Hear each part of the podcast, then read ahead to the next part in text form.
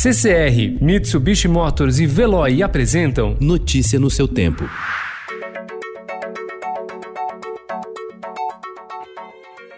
Olá, seja bem-vindo. Hoje é quarta-feira, 10 de junho de 2020. Eu sou Gustavo Toledo, ao meu lado, Alessandra Romano. E estes são os principais destaques do jornal Estado de São Paulo.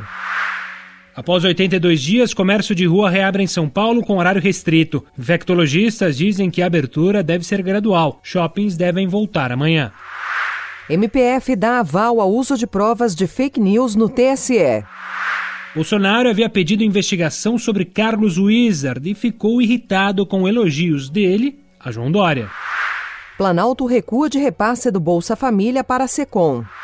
PT vai ter 200 milhões de reais para custear campanhas nas eleições municipais e PSL 193 milhões. País tem 1.185 novas mortes, diz consórcio de imprensa. 9.653 médicos se formaram em cinco meses, 70% da média anual de duas décadas. Pandemia teve influência. Por dia, 25 mil desempregados pedem seguro ao governo. Reunião ministerial ontem foi diferente do encontro de 22 de abril. Com transmissão pela TV, não houve palavrões e a Covid-19 foi discutida.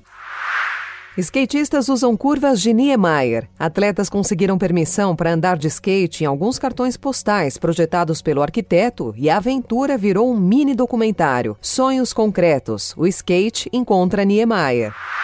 Dia do namoro à distância. Casais acreditam que o amor pode resistir ao distanciamento até mesmo no dia 12. Chanel em desfile virtual. Roupas leves na coleção da grife francesa.